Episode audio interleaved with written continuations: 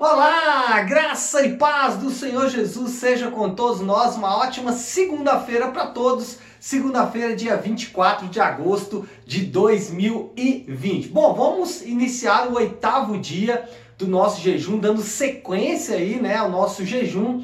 Hoje, como eu disse, oitavo dia, Atos capítulo 8. O tema do nosso devocional de hoje e da nossa oração nesses dias é por dinâmica do Espírito Santo. Então, eu quero ler um texto com vocês que está aqui no livro de Atos, no capítulo 8, versículo 17, que diz assim: Então lhes impunham as mãos e recebiam estes o Espírito Santo. Uma das orações que nós temos feito é para que a igreja ela entre em uma nova dinâmica do Espírito, que ela entre em uma nova dinâmica de experiências com Deus e de poder de Deus. Ah, quando a gente olha para esse texto aqui de Atos, é exatamente isso que acontece. Se você se lembrar, Estevão, né, depois da sua, do seu martírio, e é, começa então uma grande perseguição na igreja, logo nos primeiros versículos do capítulo 8 você vai ver isso.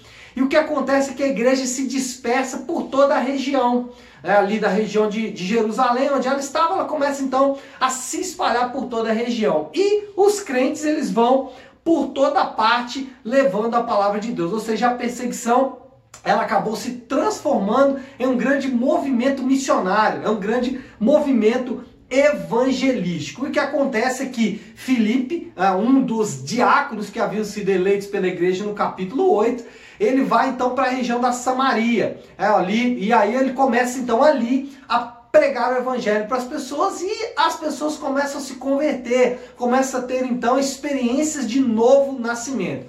Quando Pedro e João ouvem sobre essas experiências de novo nascimento, eles então vão até onde estão esses novos discípulos, onde estão esses novos adeptos da igreja, esses novos é, membros da igreja, e ao chegar lá, o que faz então Pedro e João? Pedro e João, eles oram por essas pessoas, e é o texto que a gente viu, quando eles oravam, as pessoas eram cheias do Espírito Santo. E aqui a gente pode entender isso como a plenitude do Espírito Santo, ou uma nova, ou não só uma nova bênção, mas novas experiências com o Espírito Santo, ou novos momentos com o Espírito Santo, uma dinâmica nova do Espírito Santo. É, eu não quero criar aqui nenhuma nova doutrina, nem defender que todo crente tem que ter uma segunda experiência com Deus, não. Eu só quero dizer que é o seguinte: a igreja de tempos em tempos ela precisa passar por movimentos de reavivamento, de ser novamente cheio do Espírito Santo, de buscar a presença do Espírito Santo e mais, de buscar experiências com o Espírito Santo. Por quê? O Espírito Santo ele quer nos encher. É uma das características de Deus. Né? A Bíblia ela diz de forma muito clara que nós somos templo do Espírito Santo e o Espírito Santo passa a habitar em nós. Mas essa habitação ela não é simplesmente para como as é, religiões orientais ensinam, não, o poder vem de dentro, dentro de você tem poder e você pode fazer todas as coisas. Não. O Espírito Santo, ele vem habitar dentro de nós com propósitos muito bem objetivos. E nós precisamos entender que o poder ele vem do alto. Então, para que, que o Espírito Santo quer nos encher? Em primeiro lugar, para santificação. Olha só que interessante. Nesse texto que lemos, existe um indivíduo chamado Simão. E aí, ele não entendendo o que estava acontecendo, ele tenta comprar essa manifestação do Espírito Santo. E aí os apóstolos ensinam para ele, falam, olha, isso está errado, e se você não se converter, né, você vai acumular maldição para sua própria vida. Bom, o que faz então Simão? Ele, é, numa atitude de arrependimento, pede os apóstolos que intercedam por ele. O que eu quero dizer com isso é o seguinte: uma das ações do Espírito Santo é nos convencer do pecado, da justiça e do juízo.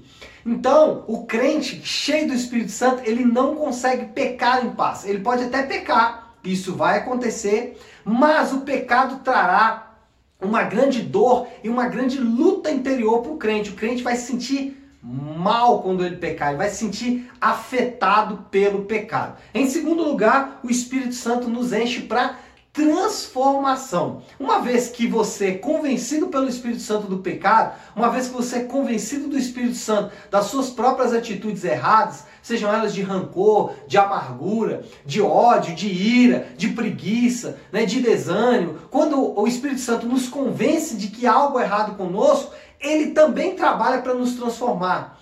E a transformação do Espírito Santo é produzir esse fruto, que está lá em Gálatas 5,22. E esse fruto vai ser uma demonstração externa de que interiormente nós estamos cada vez mais parecidos com Cristo. Agora, terceira, o terceiro aspecto do enchimento do Espírito Santo, ele é o resultado de alguém santificado e transformado.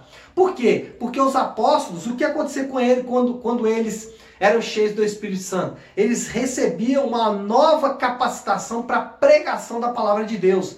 E o crente, um crente cheio do Espírito, um crente santificado, um crente transformado, ele tem um desejo natural de pregar a palavra de Deus. Não, ele não precisa forçar isso, ele não precisa é, que alguém o incentive a isso, mas isso é natural. Ele tem uma nova dinâmica de pregação da palavra. Ele testemunha da palavra pelas suas atitudes, e isso é o mais importante, mas também por palavras, né? Porque o evangelho é uma mensagem e como mensagem ele não pode ser pregado só é, de, bocas fech de boca fechada, de boca fechada também, mas precisa ser também de boca aberta, precisa proclamar esta mensagem. Então, a nossa oração nesse oitavo dia é para que nós sejamos é, cheios do Espírito Santo, para que nós entremos em uma nova dinâmica do Espírito, para que o Espírito possa nos usar com fogo, com poder nesses dias, para gerar filhos espirituais, para gerar novos discípulos e para cuidar daqueles que o Senhor tem nos dado, tá bom? Que Deus nos abençoe e uma ótima segunda-feira, uma ótima semana para todos nós. Deus abençoe.